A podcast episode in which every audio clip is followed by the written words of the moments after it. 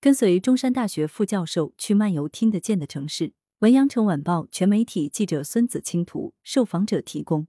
圣彼得堡的城市历史体现着俄罗斯文学怎样的主题？如何从五条人的音乐理解广州的边缘性和全球性？咖啡馆折射出上海什么样的文化气质？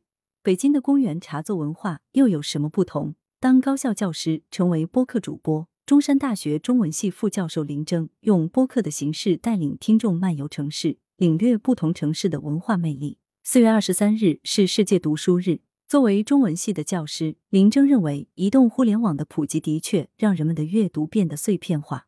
但是，每一代人有每一代人的媒介，而文学是不死的。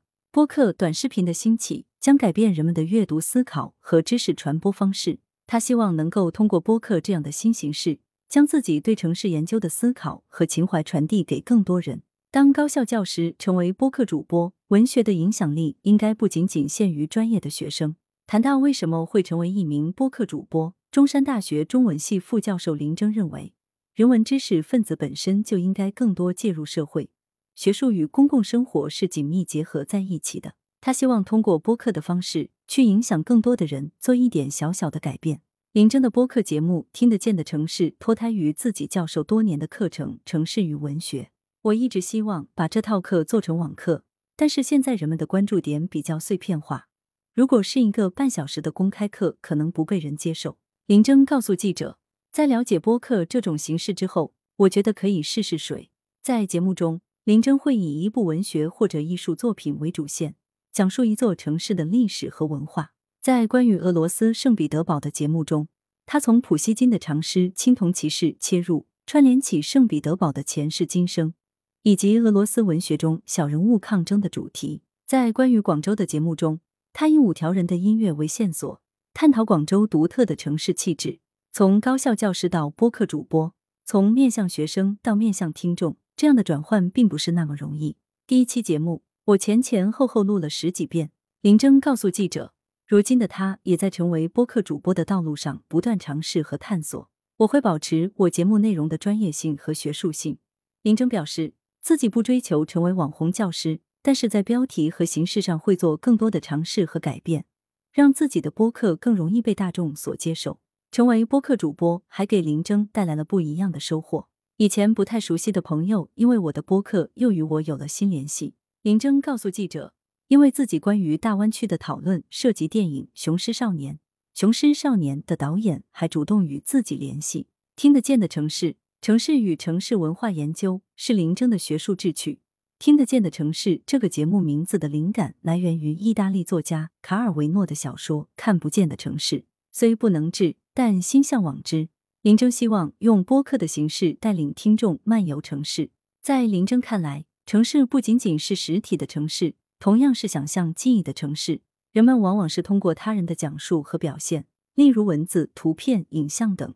去了解和想象一座城市，一方面，现实的城市影响了文化对它的表现；但另一方面，文化艺术所塑造的城市又重新影响人们的想象和记忆。林征说：“城市与人们的日常生活息息相关，城市的文化气质同样会影响个人。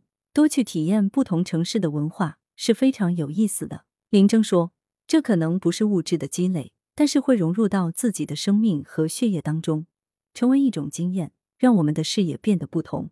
作为城市研究的学者，林征曾去过世界许多城市，而如今因为疫情的影响，他和大家一样不能再像从前那样漫游城市。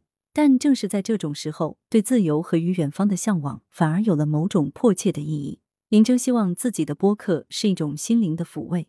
文学看似是脆弱而无用的，但文学的那种精神想象的力量又是强大的。文学的力量或许正是在此吧。巨变时代。阅读不死。四月二十二日晚上，林峥在世界读书日即将到来之际，为自己的播客做了一次网络直播。现在人们的阅读变得越来越碎片化。谈到阅读，作为中文系的副教授林峥告诉记者，但是林峥并不感到悲观。在他看来，在如今巨变的时代，文学可能又将爆发出的新的力量。播客、短视频等新的传媒形式的出现，将带来对阅读和写作某些颠覆性的改变。但并不会消除传统阅读的意义和价值。梁启超曾说过传世之文和绝世之文的区别。林征告诉记者，经典的著作要传之后世，传世之文需要非常精心的撰述，而绝世之文是即时性的，不需要文字的雕琢，只要能打动人，表达观点即可。在梁启超的时代，绝世之文就是报刊文章。当时的报刊同样是全新的媒介，颠覆了人们阅读思考和知识传播的方式。这与当时新文化运动是联系在一起的。每一代人有每一代人的文学，每一代人有每一代人的媒介。林征说：“所以我对播客、短视频并不排斥。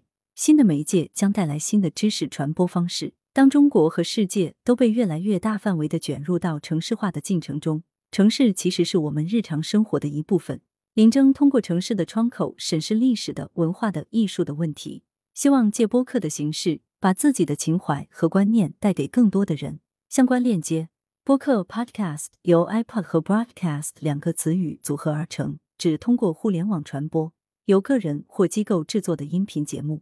据艾瑞咨询二零二一年中国网络音频产业研究报告，目前中国网络音频行业市场规模处于高速发展期。二零二零年的市场规模达到了一百二十三亿元，预计到二零二三年可以超过三百亿元。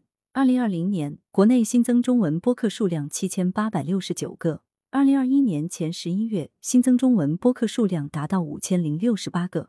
二零二零年中国的播客用户规模达到近七千万，并且仍然维持着高速增长，预计到二零二二年可以突破一亿人。